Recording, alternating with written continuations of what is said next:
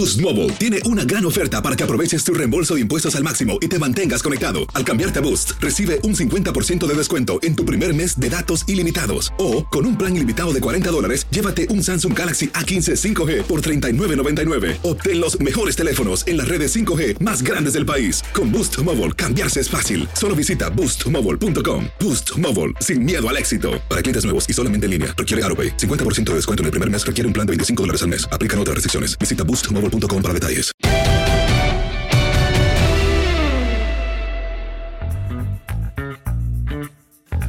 Bienvenidos, esto es Amigos, podcast de TUDN con Henry, con José Bicentenario y su servidor. Un nuevo capítulo el día de hoy con, bueno, un montón de temas, por supuesto, desde la forma absurda de manejar el eh, picheo de Dave Roberts, pasando por el único invicto del NFL, que son los Cardenales de Arizona. ¿Cómo estás, Henry? Saludos. Saludos, Toño, Pepe, amigos, ¿cómo están? Los saludo también con muchísimo gusto. Pues hay, como dice Toño, muchas cosas que platicar. Eh, desde luego, para cuando estén escuchando este podcast, pues ya estará más avanzada la serie de los Dodgers en contra de los Bravos, pero también es una buena oportunidad para hablar acerca de la forma en la que se maneja actualmente. Muchos de los managers lo hacen así en el béisbol de las mayores y bueno, pues para exponer nuestras teorías al respecto. Y también de lo que fue la semana 6 de la NFL, de lo que viene la semana 7, la temporada, pues ya se consumió una tercera parte y hay eh, casos que valen la pena mencionar para bien y para mal. ¿Qué pasó, mi querido Pepillo? ¿Cómo estás? Muy bien, mi querido Toño. ¿Vas a abrir Enricón. tu baúl o te vas a poner... eh, No. Rejego. ¿Qué pasó? Apenas va arrancando el podcast y ya me están tundiendo, pero claro que, que traigo algo en el baúl. Es algo así muy sencillito, pero sencillito, pero valedor y significativo por la época que estamos viviendo. Ah, muy bien. Sí, señor, entonces, pero aquí estamos para platicar así bien sabroso. Perfecto. Bueno, ya decía Henry, ya para cuando ustedes vean esto, eh, habrá avanzado la serie de campeonato en la nacional, también en la americana. Eh, al momento de grabar esto, tiene ventaja Atlanta, tiene ventaja Boston. Vamos a ver si finalmente logran concretar y llegar a la serie mundial. Pero Henry y Pepillo, ¿qué onda con Dave Roberts?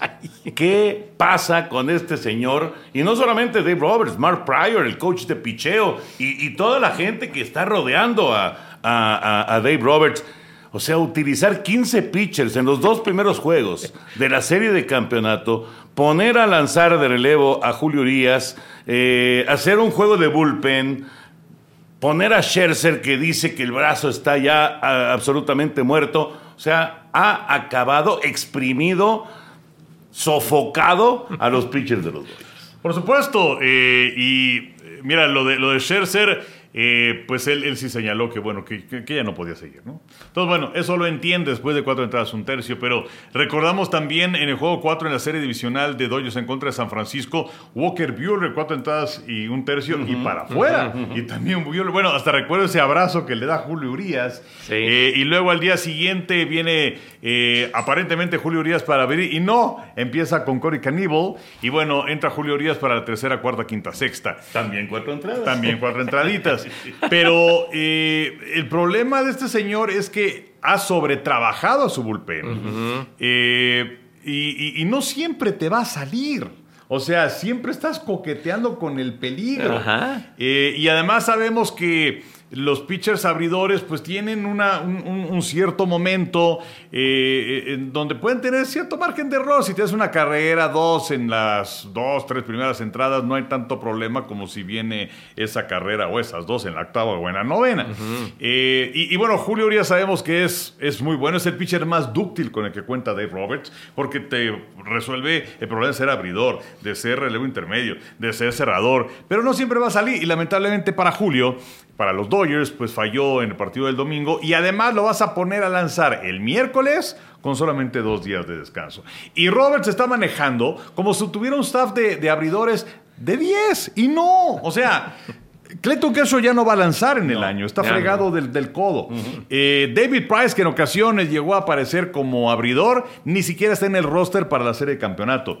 Eh, Derek May, bueno, quedó fuera al principio de la temporada. Se deshicieron también de algunos lanzadores. Entonces, No le tiene ninguna confianza a Gonzalo. a Gonzolin tampoco, que bueno, también lo llegó a poner el año pasado, recuerdo ustedes, en la postemporada como pitcher abridor en esos clásicos partidos ya de bullpen. Exacto. Pero pues tienes que ser un poco más consistente con, con tus, eh, con tus lanzadores y que trabajen por lo menos un par de entradas para estirar un poquito más la liga. No pueden meterlos a lanzar todos los días. Sí, no, no, no. no. Pepillo, ¿qué piensas, qué piensas de esta época del béisbol? y estas decisiones de Hijo, los no, no, no, esto de la. ¿Cómo es la sabermetría? o ¿Cómo es? Y sí, sabermetría y analíticos. Y los, los analytics y no sé cuánta historia. Y luego de que, que si ya va a enfrentar por tercera vez al que abre el orden al bat, ah, no, entonces ya saco al pitcher, porque ya si lo dominé dos veces, ya la probabilidad es de que me pegue de hit, entonces ya lo tengo que sacar, aunque esté dominando. Es payasadas, pero, pero, pero bueno. Para Son- terminar pronto. ¿no? Son jaladas. Exactamente, son, son puras jaladas. son- No, ya. Son bueno, ya, ya, ya se imaginarán. Entonces, este tipo de veras, eh, Dave Roberts, ha roto el ritmo, ha roto el orden de, de- su cuerpo de serpentina con lo que ya explicaban Toño y Enrique. Entonces, por ejemplo, en el primer juego de la serie de campeonato, el Rosario, el Carnaval, el carrusel de pitchers que tanto le gusta a Roberts, en la octava entrada puso a Kenley Jansen, por ejemplo, y con ocho picheos liquidó. Entonces, en la misma transmisión decíamos, pues se antoja que pueda seguir en la, en la novena. Eso, eso indicaba la lógica. Sí, ¿no? o sea, tiró muy rápido y se vio controlado y todo. Y entonces puso a Trainen y a Trainen le rompieron su jefa y perdieron el juego. Entonces, por ejemplo, uno recuerda aquel, aquel juego que fue tan importante, el juego clave de la serie divisional contra los Nacionales de Washington de, de 2016, que, que ganó Julio, precisamente, Julio Urias. Y en esa ocasión se llevó la victoria Julio y en ese juego, en la recta final, Kenley Jansen relevó poquito más de dos entradas. Sí, dos sí, entradas, sí. un tercio, una cosa así. Y como la cosa estaba en el alambre, fue que puso a, a Kershaw a, a relevar y fue el, creo que es el único salvamento que tiene en su carrera y salvó el juego y entonces ya fueron a la serie de campeonato que perdieron con los cachorros de Chicago. Entonces, el hecho de que Kenley Jansen tirara dos entradas, pues no era ninguna novedad. Bueno, pero eso fue hace cinco años, ¿eh? Digo, también, también hay que decirlo. O sea, ya no es el mismo Jansen. Pues de- este, te estoy de acuerdo. Pero también estoy de acuerdo contigo que debió haber repetido Sí. si es que había Pues trabajado sí. la octava entrada. Había lucido. Con tan pocos lanzamientos. Claro, claro. El mismo Trinan al día siguiente también hace una entrada bien. rapidísima de 8 o 9 lanzamientos y va para afuera. Joe Kelly. El, el mismo Joe Kelly. Joe Kelly fue abridor. Sí, sí, sí. Mira, yo, yo lo que veo con respecto a esto es eh, que, que ya perdió el rumbo, o sea, la, la- digamos que la, la confianza que debería de tener en ciertos pitchers ya no, ya no existe.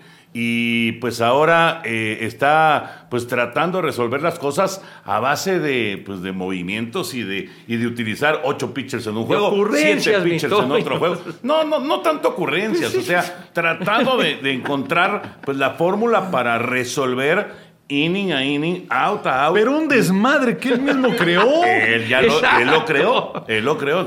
no, no, si no se trata de defenderlo, na- na- ni, ni necesita que se le defienda a, ¿Qué a- tipo, a Roberts, que es, un- es un cuate que pues, no ha tenido sus resultados positivos y que, y que, bueno, ya tiene un título de serie mundial, pero de que en este momento es un caos el picheo de los Dodgers, eso... O sea, nadie, nadie lo, lo- lo puede negar, ¿no? Ni, ni los más fervientes admiradores de Dave Roberts, ¿no? Un saludo para José Pablo Coelho, nuestro amigo, amigo y colega. Que, que se te estima, José Pablo, la neta, digo, estuvo con nosotros. Ah, aquí mucho queridísimo tiempo. amigo, sí. Pero, ah, qué cosa. Pero bueno, lo que pasa es que también se dice, es que Roberts, no, Roberts ya llevó a los Dodgers a ganar un campeonato y también a dos series mundiales, aquellas en contra de Houston y contra Boston.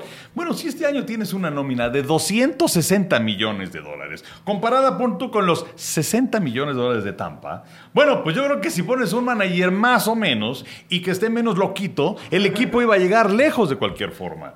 O sea... Y en mejores condiciones. Y ¿no? en mejores condiciones, por supuesto. Eh, eh, digo, Antes, bueno, sí, antes a lo mejor ya es una época distinta y vamos a sonar como viejitos, pero bueno, cinco entradas, seis del abridor y luego meterás a un reloj intermedio para hacer un par de entradas, hacer el partido chiquito y luego ya venía el cerrador. Ok, eso ya no existe. Pero tampoco te dejes dominar por las hojitas estas que te Claro. entrega a lo mejor un chavo que estudió, eh, no sé, matemáticas avanzadas en Harvard. Y sabe un chorro, ¿no? Y que No, sabe un chorro de números, Claro. ¿no? claro. Y entonces este, se las entrega al manager y el manager, ¿dónde está el feeling del manager? O sea, debe ser un auxilio, debe ser una ayuda. No estoy peleado con la tecnología, al contrario, qué bueno que se tenga ese dato. Sin embargo, no te dejes influenciar al 100% por ello o no, que no te dé miedo el no utilizar esa información porque pues, a lo mejor ese chico egresado de Harvard es amigo del dueño y entonces va a decir, pues este tipo no está pelando lo que yo le estoy dando y entonces voy a hacerlo, no me vayan a correr. Pero eh, yo creo que sí es, eh, eh, está sobredimensionada esta situación que se tiene actualmente con, con esa información y que ya se perdió el feeling y el sentimiento de lo que deben ser los partidos y la manera en la que sobretrabajas a tus pitchers. Sí. Me parece absurdo y ridículo. Sí, totalmente, totalmente de acuerdo. Y además, eh, del otro lado, When you buy a new house, you might say, Shut the front door. Winning. No, seriously. Shut the front door. We own this house now. but you actually need to say, Like a good neighbor, State Farm is there. That's right. The local State Farm agent is there to help you choose the coverage you need. Welcome to my crib. no one says that anymore, but I don't care. So just remember, like a good neighbor, State Farm is there. State Farm, Bloomington, Illinois. pues te aparece un Max Fried que te puede caminar 6, 7 entradas. Te aparece eh, un Ian Anderson, que aunque no tiene una buena salida, sabemos que es un pitcher efectivo. Y también tienen a Charlie Morton. O sea, tienen una buena rotación de picheros bravos. Claro. Y entonces eso también te pone en jaque. Porque ellos sí tienen a su bullpen descansado. Sí, no lo, no lo exprimes de la manera brutal como lo hace Dave Roberts. Y mencionaban el caso de David Price. Sabemos que David Price ha tenido muchos problemas, etcétera, que no jugó el año pasado por la pandemia, por el coronavirus, en fin, que no ha sido definitivamente ese Price tan efectivo de otros años. El tipo sigue ganando mucha feria, pero digamos, si, si no está lesionado, yo sí lo hubiera considerado un tipo con tanta experiencia. Pues oye, te puede abrir un juego y a ver hasta dónde llega, o te puede relevar, y sin embargo no lo consideraron para el roster. Sí, muy raro, muy raro, la verdad. Ah, Es ah, increíble. Por cierto, y, y ahorita que, que estaban, estaban mencionando de, de, las, de la vieja escuela beisbolera y, y demás, hay, hay cosas que ya se perdieron en el béisbol y, y difícilmente se van a, a- a reencontrar con la sabermetría, como el toque de sacrificio. El toque de sacrificio, según la sabermetría, es regalar un auto. Pero es un auto útil, mi Toño, Es carajo. regalar una... Pues sí. Pero lo que te indica la estadística es que está regalando un auto. Yo no estoy en defensa ni mucho Pero menos. a lo mejor el que hizo la estadística jamás se ha parado en un campo de béisbol. Puede ser, cara. puede ser. Pero ¿estás de acuerdo que eso no va a volver? Eh, no, y son que contados lo que. obviamente, ¿no? Claro, bueno, y, y- y que no sea Max Scherzer porque lleva, creo que lleva en el año, incluyendo postemporada, creo que son 62 turnos sin dar un solo. Pero este, y Pero- lo ponen para pero tocar con la una pelota. producida. Sí, bueno, lo, lo ponen ahí a tocar la pelota y este, y pues también en batalla en eso. Pero eh, estoy de acuerdo, o sea, son, son muy contados los managers que lo utilizan, pero yo creo que sí es algo que durante tanto tiempo existió. Y además fue exitoso. Eh, ¿Cómo fue que San Francisco ganó esos títulos del 2012-14? 10-12-14. Fue haciendo lo que se conoce como el béisbol chiquito, donde venía una base por bola, son hit y venía toque de pelota, avanzabas al corredor a segunda. No pensar en home runs. Ahora, el mismo Roberts y muchos también de los managers, o sea, piensan en el cañonazo, ¿no? Así es. O sea, es como si, si eh, Patrick Mahomes, que luego también le pasa, este, en lugar de ir con avances de 10 yardas y o 5 yarditas, primeros y 10, no, o sea, puro bombazo 50 yardas para ver 50 cuentas a Trey Hill y el, y el touchdown. Bueno, aquí, pues eh, tenías corredor en segunda y pues a buscar el hitito y venían cayendo las carreras a cuentagotas, pero de manera consistente.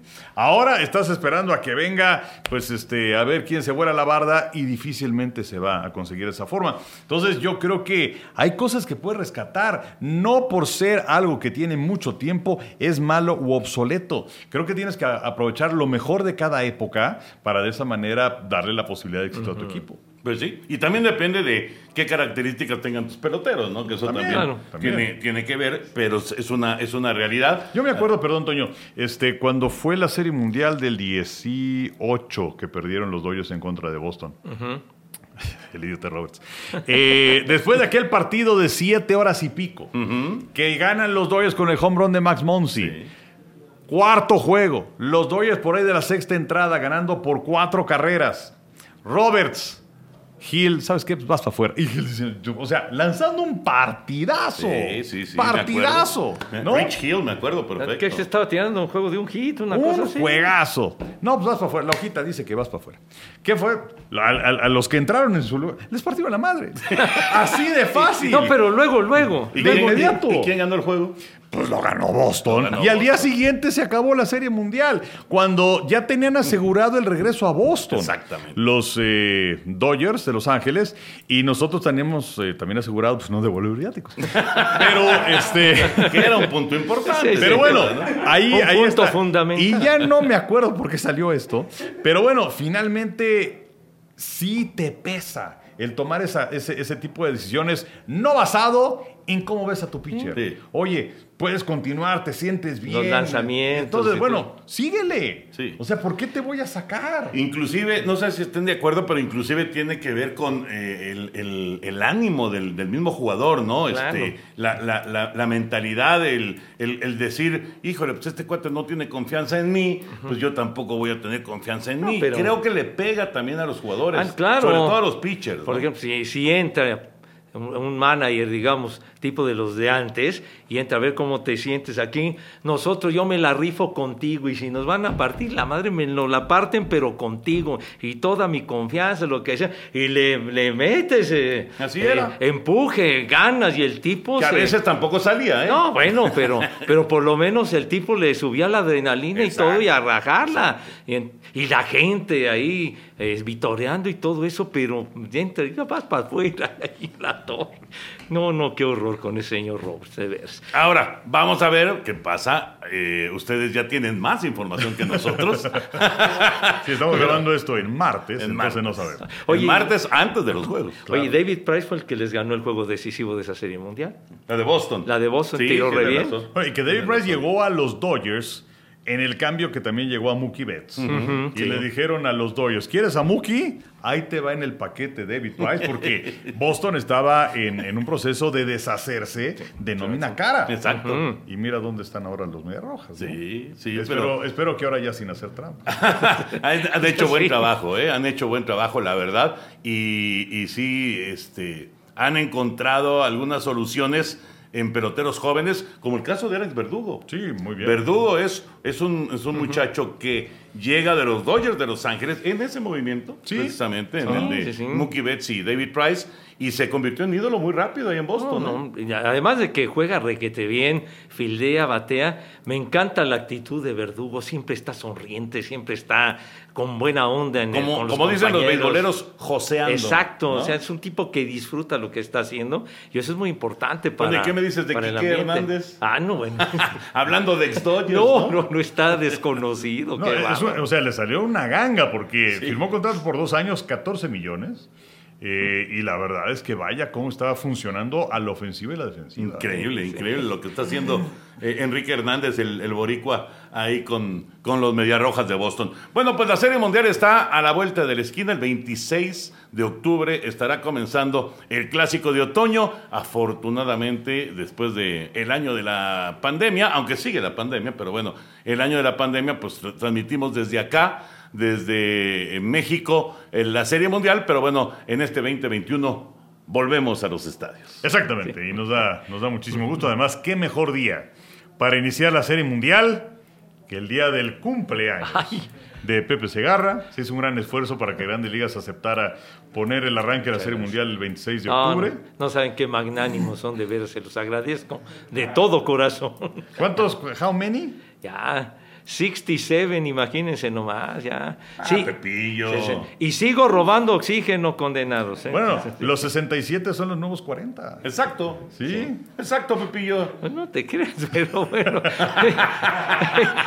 decía mi padre y decía bien, mal negocio llegar a viejo, decía él. Pero todavía seguimos robando oxígeno y dándole lata aquí a los caballeros. Pero si te ves muy bien, Pepillo. Sí, muy bien. ¿cómo no? 66 ahora para 67. Qué bueno, qué bueno que vamos a festejar tu cumpleaños, Pepillo. Gracias, mi Toño. Con el arranque de la Serie Mundial, ya sea Henry, en Boston, en Houston o en Los Ángeles. Esas son las tres opciones. Sí, no puede iniciar en Atlanta porque de los cuatro equipos, o sea, aquí ya no importa si eres comodín o si fuiste campeón divisional, etcétera. Sí, porque ya es entre dos ligas distintas. ¿no? Exactamente, entonces se pone pues, en una tabla las cuatro marcas de cada de, de- de los equipos y entonces quedaron Dodgers, Houston, Boston y Atlanta. Entonces, eh, como Atlanta es cuatro, pues no puede empezar la Serie Mundial en Atlanta. Ahí sería el fin de semana de la Serie Mundial. Exactamente. Bueno, pues la Serie Mundial ya lo saben, a través de TUDN, Canal 9, todos los juegos en vivo del Clásico de Otoño a partir del 26 de octubre. Y como aquí el señor productor nos está molestando muchísimo con su letrero de que llevamos 20 minutos, es momento de que José Bicentenario Ay, abra su baúl. A ver, bueno. a ver. ¿Qué? Sí, sí, no, claro que el baúl, pero hoy, hoy está chiquitín. ¿Dó- ¿Dónde dejaste la caja, Padre Santo? Ya la dejaste acá afuera. Yo dije, ¿dónde está el baúl? O sea, estamos acostumbrados a que venga el baúl y la caja grande. y- Bueno, tra- tráelo para que no, que, para No, que no pues se ya pi- vimos que traes una pinche bolsita. Yo en este mismo momento me No, levanto y me no, largo. no, Yo no, no me largo. Pepillo, No, pero pero no además te enojes, pero estamos ¿De qué- de qué es la acostumbrados bolsa? a lo Déjame ver la grande. bolsa. ¿Ah? La, La bolsa, bolsa. pues, es una bolsita que encontré para meterlas. Pero es de una tienda que te encantaba, ¿no? Sí, no, me sigue encantando. Te sigue encantando. Me sigue encantando, porque ahí voy a dejar mi feria de manera este, Cotidiana. cotidiana. A ver, ponlo aquí para que los señores no se pierdan. No, el pues ya. Ya. Ya. Ya. O sea, vas a meter eso y, y vas a sacar y va a salir una bolsa grande. Pues no. Ni que fueras Chen Kai. No, que fuera David Copperfield. A ver. Nada más hiciste, nada, nada más O el, hiciste o- que o el ma- o el mago Crotani. Pero bueno. nada más hiciste que Chavita fuera ahí a... Hacerle el cuento. No, pues siquiera que, que- que haga algo. No, no es cierto, chavita. No es, no es cierto. Es puro cotorreo, chavita. No nos faltó que le dijeras, huevón. No, no, no, no. Él lo dijo, ¿eh? Él Oye, lo dijo. Pepillo, estás, estás desatado. Sí, no, qué cosa. estás mano. desatado, fíjate. Mira, yo a mi edad ya le perdí el ridículo y la verdad me vale más. El miedo al ridículo. El miedo al ridículo ya se lo perdí. Bueno, pues traje algo muy sencillito, pero creo que significativo por la época que estamos viviendo, de octubre y estos días, por, ah, porque en estas fechas se estaba celebrando en 1968 los Juegos Olímpicos en México. Claro. O sea, hace 53 años y pues tantas hazañas y tantas cosas que se vivieron tan padres, ¿no? Entonces, rescaté del baúl inclusive, bueno, hasta trae el precio, niños, hasta trae el precio. Estos son eh, eh, de estos distintivos o los pins, ¿verdad? Como les llaman ahora. Y son los originales, este, por ejemplo, de ¿No México. ha destapado? Aquí está. Y aquí está el precio, 4.65 de la comercial mexicana de Pilares. De veras, no estoy mintiendo, No, señor. no, A ver, no, a ver, no, dígame, no lo ¿me habla dudo. usted? 465 comercial mexicana, Pero, eh, efectivamente. Con- la tipografía del- chiquito. Y está padre, Pepillo, está padrísimo. El logo de México 68, está increíble. Sí, está muy padre. A ver, no sé si lo alcanzas a ver aquí. A, Luis. a ver, uh, a ver, chiquitín. Un close-up. A Está ver, tú, requete jefe de Kansas City. ¿Ya lo tienes? A ver. Ándale, ya lo tiene. Bueno, ese es, ese es uno. Este es otro, también México 68. Igual lo compré, nada más el precio está medio raspado, este costó 9 pesos, 9 pesos y fracción, pero también, a ver, vean los señores, otro distintivo. Fíjate, este, este costó el doble Ajá. y la verdad me gusta más el otro. Son los aros olímpicos y abajo dice México 1968. Pero lo que me sorprende es que no los hayas abierto. Sí, no, no, no. ¿Podemos abrirlo? Sí, claro. Hombre, ¿cómo de veras. No, Pepillo, no. Dios, o sea, hombre. lleva 53 años en la bolsita. No, ¿Quién, hombre. ¿Quién somos para Ábranlo abrirlo? ustedes, va a ser de no, maravilla, Pepillo, no, hombre. para nada. no, no. De veras. Estas bolsitas no conocen COVID ni ninguna No, otra hombre, bacteria, hombre. estas- estos son de hace 53 años y las matemáticas no A me ver, fallan. Pepe, que, que traes bastantitos. Bueno, este, este es un, un, un calendario de, de los Juegos Olímpicos del 68, que lo patrocinaba este, un, un banco, ¿verdad? Que ya no se llama así. ¿Qué banco? ¿Cuál banco? El Banco Nacional de México S.A. Ah, Banamex, Entonces- pues. Bueno, Banamex.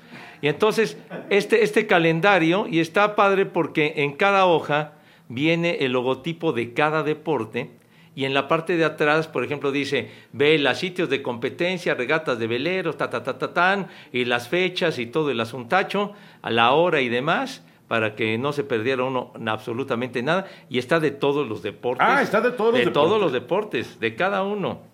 Sí, por ejemplo, este... Oye, ah, sí. Sí, sí, ahí están. El fútbol, de la natación. No, todos, ahí están. Oye, Pepillo, esto, esta es una copia de, de esgrima. Esta es una copia de lo que, de lo que hacían, eh, pues hace muchos años también, que sacaban, ¿te acuerdas el, el- el calendario de- del fútbol? Sí, claro. Y llevabas ahí la anotación de los partidos, Sí, sí, ¿no? sí. De cómo habían quedado los Inclusive juegos. de firmas comerciales que llega el mundial y hacen su calendario para que le vayas anotando cómo Sí. van quedando. Sí, sí. Pero pues esto salió en el 68 de los juegos. Fíjate, las regatas eran en Acapulco. Y así. Está padrísimo. ¿Qué más? Bueno, y, y para rematar en tablas, esta cosa que está... está Eso muy- sí lo sacaste de la bolsita. está- está muy simpático, está muy simpático, vean. Son todos los... ¿Era para poner en el tendedero? No, pues... No, no manches, o sea... No, bueno. No, no, no, no te azotes porque hay un chorro de vidrios en el piso, me cae de madre. A ver, mira, A ver, esta, te cosa. ayudo, te ayudo. Sí, sí. Mira, es como un tendedero, pues, sí. Pues sí, era. ¿Aquí ponías tus calzoncitos? No. Señor Bura, no se esté burlando de mi, de mi A ver. baúl porque sí lo manda usted al carajo. Sí. Oye, está padrísimo, Eh, Pepillo. Vean, vean esta cosa. Ahora, ¿qué tan práctico era? No, pues práctico, ni madre, mi querido Toño. Este, este nada más era un simple adorno, pero estaba simpático porque tiene pues todos los logotipos de los juegos. Así, los Y famosos pictogramas, ¿no? Los pictogramas. ¿Cuándo comenzaron los pictogramas? Eh, Ay, el ¿fue- otro día, el otro día mandaron un tuit en donde venían todos los pictogramas en la historia En la- olímpica. Debe haber no empezado, si no en 68, una Yo edición que- antes. en- en yo creo que- Tokio, yo ¿no? creo que sí. Pero yo Está creo que padrísimo, Pepillo. No, está- entonces, entonces eh, por ejemplo, los pictogramas ahora de, de Tokio estuvieron muy padrísimos, bonitos, muy padrísimos. bonitos. Y, Y- dime una cosa, Pepillo. Ah, pues, ¿te acuerdas en la clausura? el, eh, o fue en la la inauguración, En la inauguración, que, que hicieron los me pictogramas. encantó esa parte. Fue padrísima. No, no. Nada más una pregunta, Pepillo. Sí, sí. Este, 1964, fue cuando empezaron los pictogramas. Fíjate. Pepillo, Ajá. ¿esto en algún momento adornó parte de tu casa o nada más lo No. sacaste? No, no, no, no, nunca lo, nunca lo colgué, ni mucho menos, sino siempre lo tuve guardado. Esta sí la, la había abierto. Y bueno, hasta trae el precio, niños. Trae el precio. ¿Cuánto? Siete pesos. Y, y- y en el centro comercial, centro comercial más, que fue muy famoso, ese centro comercial, una tienda pues de, fui. En eh, eh, Más. eh, centro comercial más, era un, no centro, es que dice uno centro comercial y ahora tienen 85 tiendas, no, era un, una tienda tipo de las que había antes, la comercial mexicana, era todos esos. Ajá. Entonces, más, y, Ajá. estaba yendo al aeropuerto. O sea, cuando va, va uno bajando y, y luego ya te enfilas ya prácticamente para el aeropuerto, Para la terminal 1. para la Terminal 1 exactamente, mi Henry, ahí estaba más. Y cobró una popularidad enorme esa tienda porque en los años 60, mediados de los años 60, Pepillo, no me acuerdo de eso. patrocinaba, más patrocinaba eh, Los Inmortales del Cine Nacional, que pasaba los viernes en la noche en Canal. Imagínate los en- en inmortales Canal- del en cine Canal nacional en los 5. 60. En Canal 5, Canal 5 pasaba como a las 9 de la noche, Los Inmortales del Cine Nacional, y la entrada era el lobby del Teatro Metropolitan, del cine, y ahí estaba el piano, todo bien bonito. Entonces, eh, era la entrada y demás, y los Inmortales Cine Nacional. Y, y los locutores, quienes trabajaban ahí, era Jorge Labardini con Mari Castel, era la pareja que estaba ahí.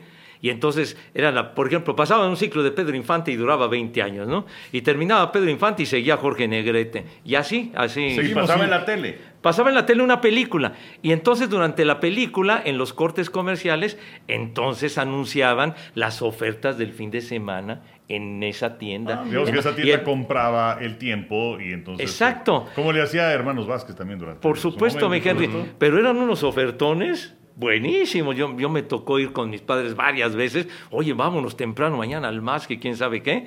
Y, y la verdad ¿Y a llamó poco mucho. solamente tenía una, una tienda?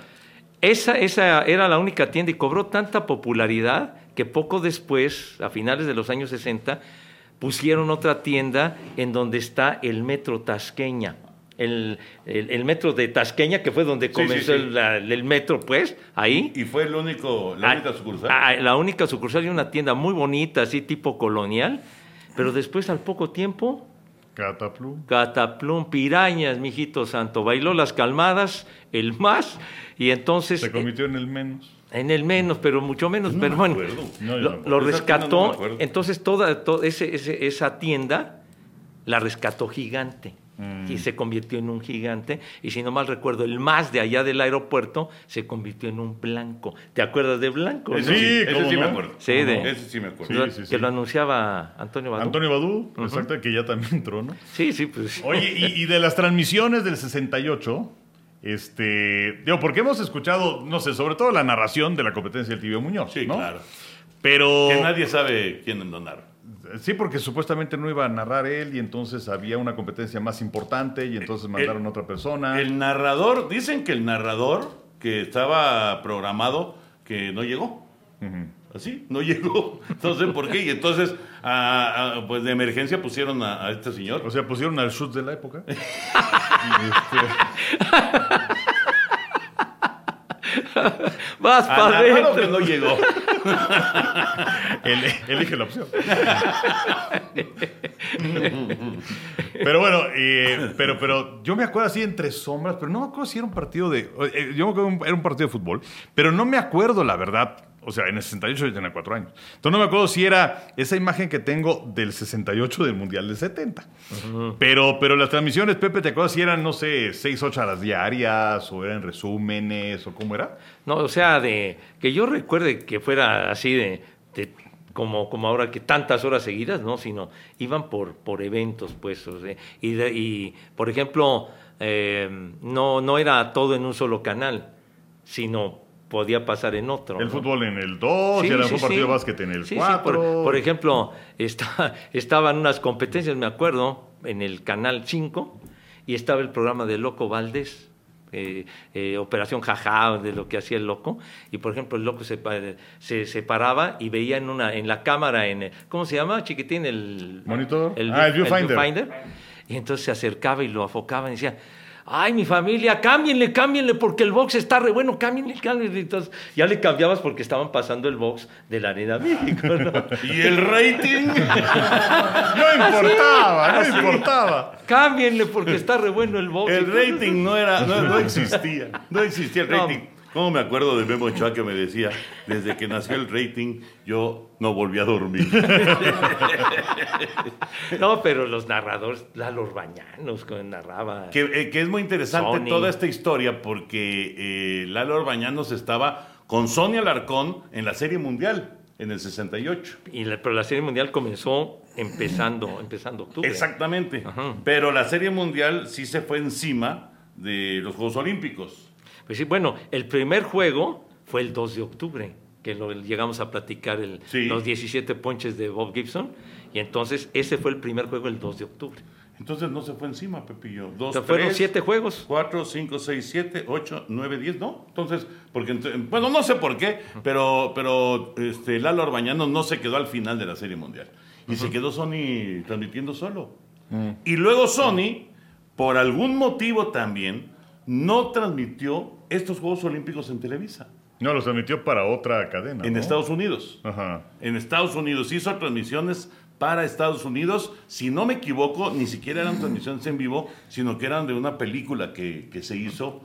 Eh, pero pero era, era él, él fue contratado en los Estados Unidos. Fue una cosa medio rara. Bueno, realmente la- el, el manejo de en ese entonces los comentaristas era totalmente distinto. Era es más, creo que, por ejemplo, Ángel Fernández creo que no estuvo en el Mundial del 66 por una cuestión de los patrocinios y que si Sí. era, que, que si era Pepsi, que si era Coca-Cola y que no sé Creo qué que de las cervezas sí. más bien, ¿no? Sí, sí, sí, es que tenían las cerveceras, las cervecerías tenían sus, sus cronistas. Bueno, Sí. los estadios. el, el conde Calderón Ajá. y el papá de Emilio. Fernando Alonso. Ajá. Fernando Alonso eh, eh, transmitían en Ciudad Universitaria. Ajá. Eso sí me acuerdo perfecto. Sí, claro. El Rápido Esquivel en Toluca, Con Fernando Marcos. con Fernando Marcos. Es- Y en el Estadio Azteca transmitía eh, Ángel Ángel, Fernández. Fernández y Fernando y Luengas. Fernando Luengas. Pero es que Pero en, es- por la cervecera. en Sí. esos tres estadios, las, cada, cada estadio la rifaba una cerveza. Exactamente. Entonces, y, cada, y los estadios en el interior de la República, también la, la cerveza que rifaba en el estadio. ¿no? Sí.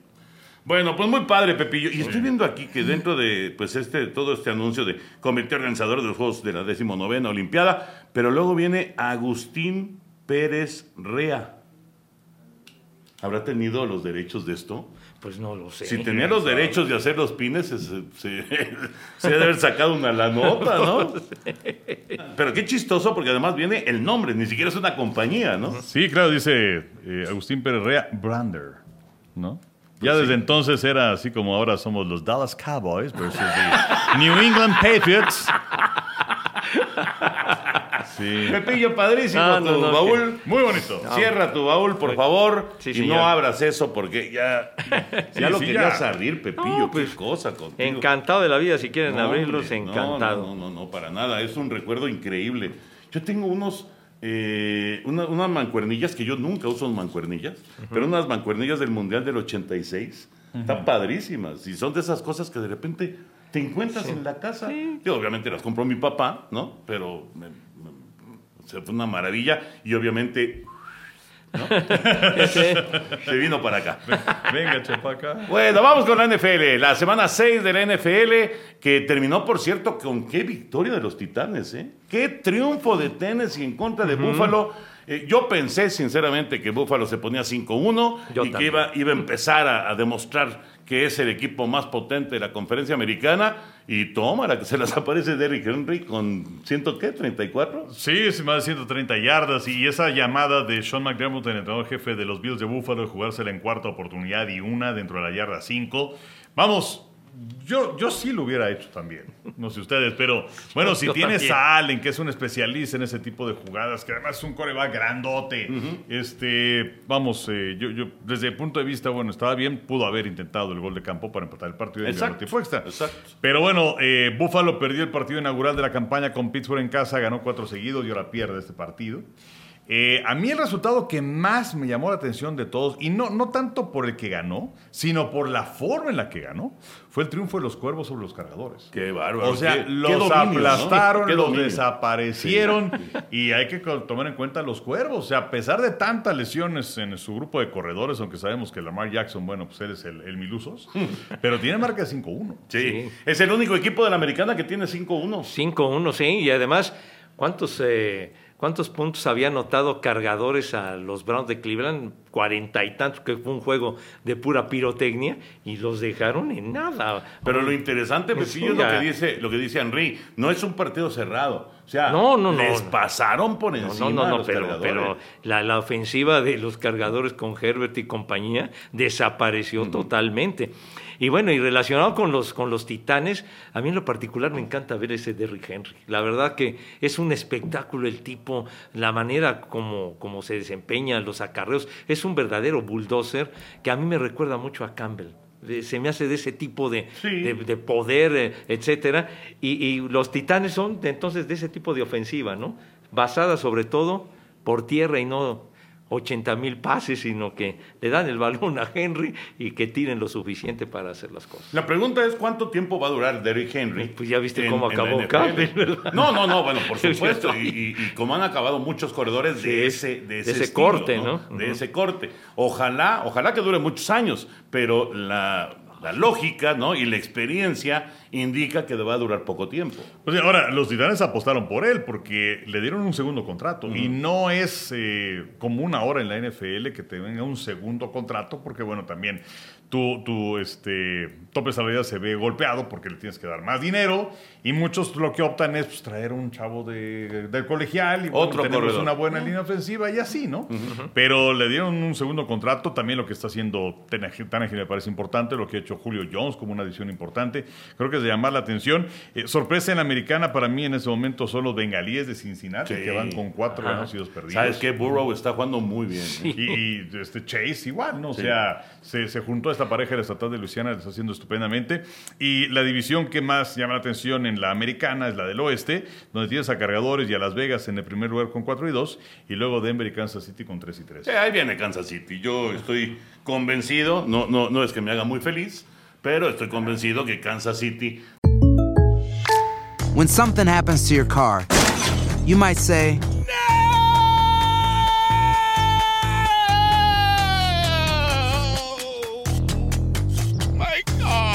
but what you really need to say is something that can actually help. Like a good neighbor, State Farm is there. And just like that, State Farm is there to help you file your claim right on the State Farm mobile app. So just remember, like a good neighbor, State Farm is there. State Farm, Bloomington, Illinois. tarde o temprano va a tomar el control de esa Ya, división, ya, ¿no? ya, ya se recuperó derrotando a Washington. Y, y- y bueno, lo, lo de, lo de los Titanes en el inaugural fue que les pasaron por encima los Cardenales, ¿no? Sí. De que les dieron un super repaso. Bueno, los Cardenales, pues imagínense, 6-0. O sea, seis ganados, cero perdidos. Creo que nadie esperaba que fuera de esa manera, pero la verdad están jugando de maravilla. Ah, Kyler Murray está, está jugando por nota, la verdad. Y hay que, y hay que mencionar, Henry Pepillo, que eh, para esta semana no tuvieron a su coach. El coach anda con broncas de COVID y varios de los entrenadores ahí que, que le acompañan tampoco pudieron estar presentes y no se notó, la verdad. Ahora, DeAndre Hopkins es un complemento increíble, ¿no? Lo que puede hacer ese receptor de Andre Hopkins y ya me imagino los aficionados de los Tejanos de Houston se siguen dando de topes con la pared de haber soltado un jugador de ese, de ese nivel.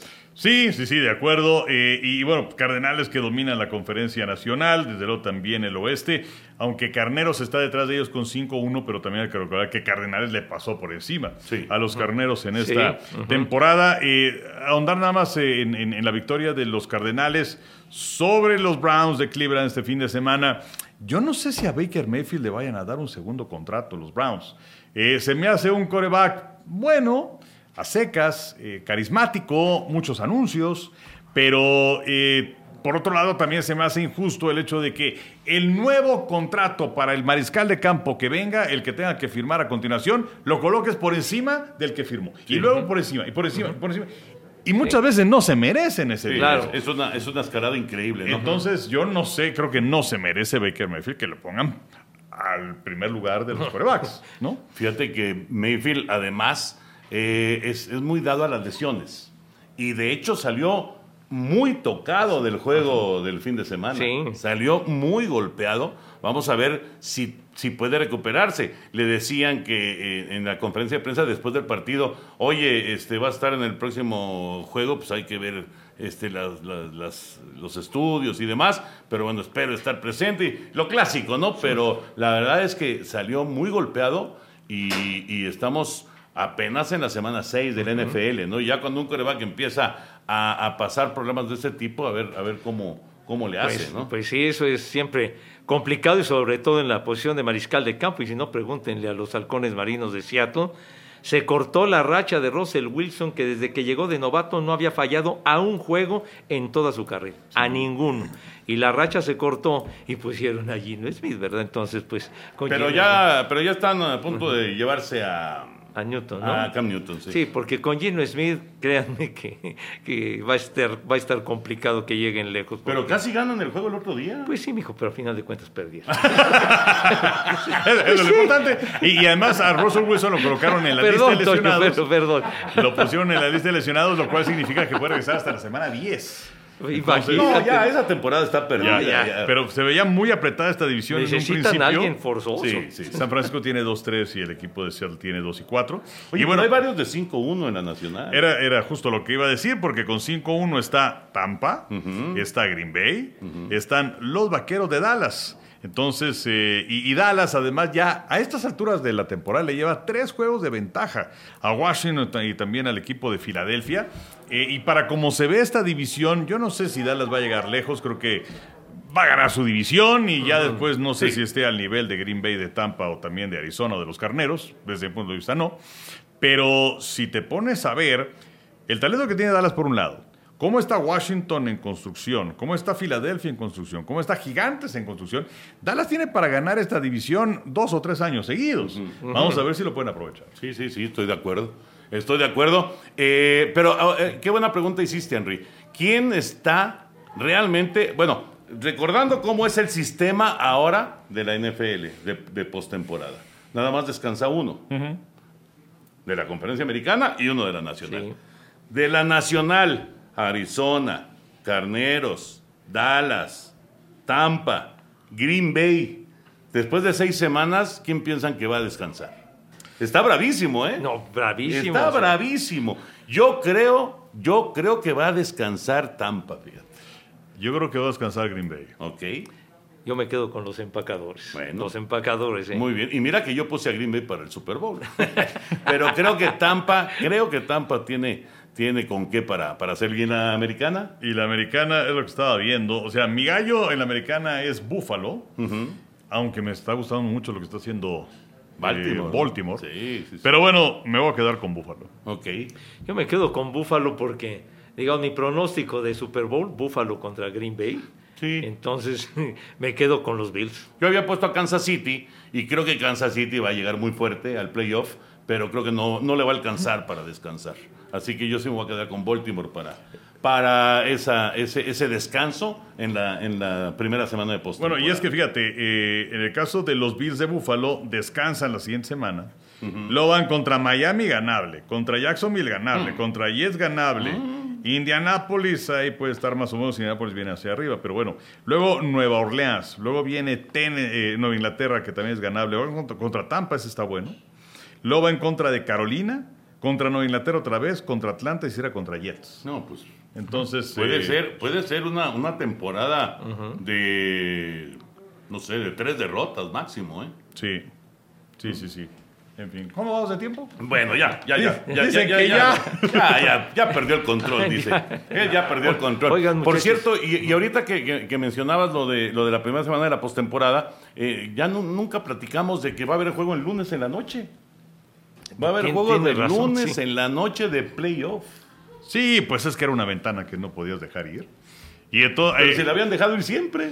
eh, sí, pero bueno, también es cierto que antes tenías menos partidos el primer fin de semana. Entonces, el año pasado que se hizo este experimento donde tenías eh, ahora seis equipos que jugaban eh, en eh, fin de semana sábado y seis equipos que jugaban el domingo. Entonces, ahora eh, con siete en total calificados por cada una de las conferencias, eh, en la, la postemporada anterior fueron tres en sábado, tres en domingo. Y ahora vas a tener dos partidos en sábado, tres en domingo y el lunes por la noche. Exactamente. No, pues, para aprovechar el lunes en la noche que, pues ya cuántos años, 51 años de que, Wow. de que nació esa costumbre, el Monday Night 1970. Que por cierto, el primero en decir Monday Night Football, no se vayan con imitaciones, fue Frankie Ford. Salud. Sí, saludcita y de la buena. Bueno, muchachos, nada más quería yo rápidamente recordar que ahora que, que estamos haciendo este podcast, 19 de octubre, no dejar pasar que se están cumpliendo precisamente 19 de octubre 40 años del célebre juego Montreal contra, contra los Dodgers. Cuando- ¿En serio? El home run de Rick Monday. ¿Hoy? Hace 40 años. Uy, hace Mira qué buen 40 años. recuerdo. Uf. Hace 40 años, 19 de octubre Wow. de 1981. ¿Qué juego? Pues se te tocó con el queridísimo Fernando Sí. Rossum. Sí, sí, Sony, Sony y el Mago ya se habían ido a Nueva York y todavía no había rival de los Yankees. y, y Montreal y, y los Dodgers se enfrentaron y como ya no estaban Sony y, y el Mago, eh, pusieron a, a Fernando Von Rossum. La única transmisión de béisbol que hizo Fernando en Televisa. La única. Y transmitimos él y yo ese, ese juego. Y el famoso home run de Rick Monday y el duelazo de pichó de Valenzuela y el relevo de Bobby Welch. El relevo de. Bobby Welch. Claro, por supuesto. El relevo de Welch en la novena entrada, cuando ya de plano Fernando empezó, creo que dio dos bases por bolas, una cosa así. Con y un lo out. sacó Tom La Sí, Sorda, con- ¿no? Había sacado un out Fernando Ajá. y vino el relevo de, de Bobby Welch. Y el jonrón de Rick Monday fue con dos outs. Y frente a Steve Rogers, El mejor pitcher de Montreal. Rogers ya les había ganado un juego de esa serie de campeonato. Y además, bien, ¿eh? Sí. O sea, Valenzuela estuvo ocho entradas, un tercio en ese partido. ocho un tercio. ¿Cuántas entradas hubiera lanzado Valenzuela con Roberts No, como hombre, no, no, no, no, no, Yo, pregunta. no. Va para afuera en la quinta. hombre. No, no. No, en la cuarta. Sí, sí, sí. sí. Traigo Bueno. mis 25 relevos y vale que eso ya. Que se ponga a calentar Nidenfuer. Sí, sí, sí. Ay, ya no recuerdes ese tipo. Tom de- Bueno, señores, para despedirnos muy rápido, y ahorita que eh, se hablaba acerca de algunos elementos que pueden ser, como Baker Mayfield, sobrevalorados, se me ocurrió inmediatamente preguntarles cuál es el primer jugador que recuerdan del deporte que ustedes quieran que definitivamente estuvo totalmente sobrevalorado. Henry, totalmente sobrevalorado. Que todo el mundo decía, esta es la joya, este va a ser, este es el fenómeno y no sirvió. Pues mira, empezaste a hacer la pregunta y rápidamente mi cerebro empezó a buscar y no encontraba, y no encontraba, y no encontraba. Y bueno, como que ya apareció uno. Y se llama, tristemente, el futbolero Giovanni Dos Santos. Giovanni Dos Santos, Henry, por favor. Giovanni Dos Santos ah, tiene, eh, si hablas de futbolistas mexicanos, es el que tiene los máximos logros en la historia. Eh, eh, él y diez más. Pero, este, bueno, Bueno. espérame. Pero ha estado en todos los ¿Te grandes acuerdas? momentos. Ah, pues sí, también este, narrándolos mi tocayo el perro Bermúdez. No, Pero, no, no, sí. no, no, no, siendo protagonista, Giovanni.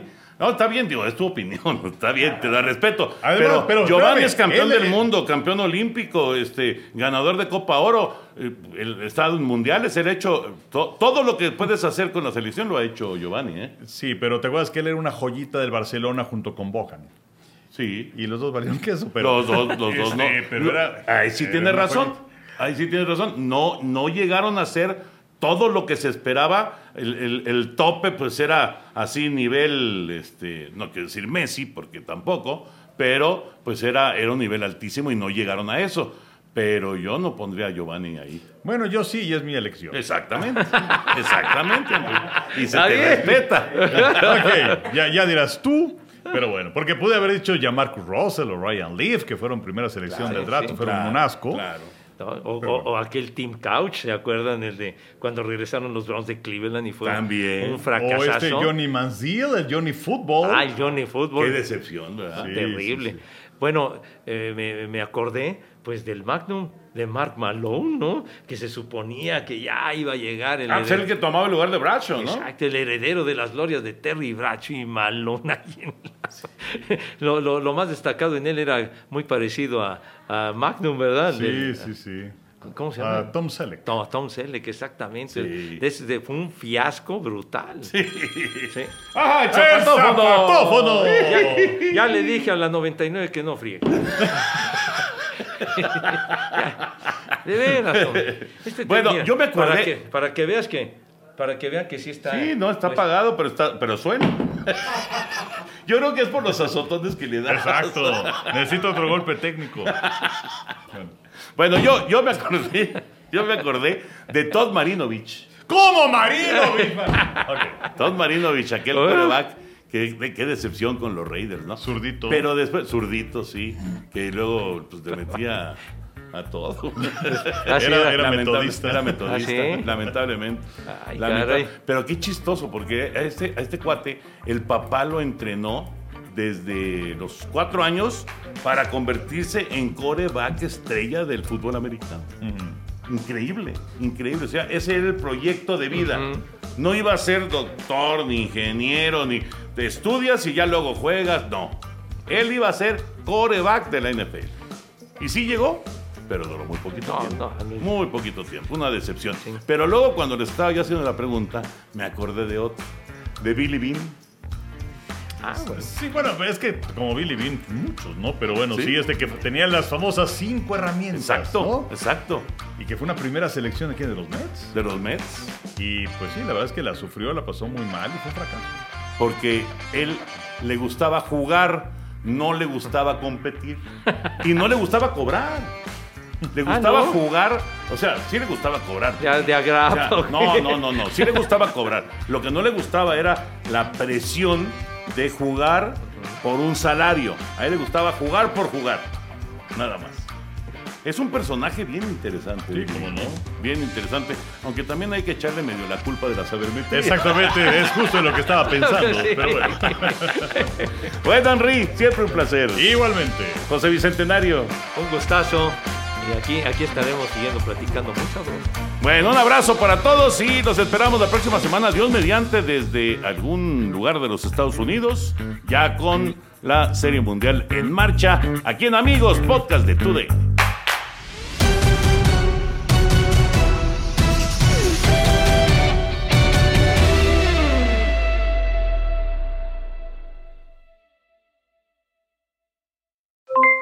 Aloha mamá, ¿dónde andas? Seguro de compras. Tengo mucho que contarte. Hawái es increíble. He estado de un lado a otro con mi unidad. Todos son súper talentosos. Ya reparamos otro helicóptero Blackhawk y oficialmente formamos nuestro equipo de fútbol. Para la próxima te cuento cómo voy con el surf y me cuentas qué te pareció el podcast que te compartí, ¿ok? Te quiero mucho. Be All You Can Be, visitando goarmy.com diagonal español.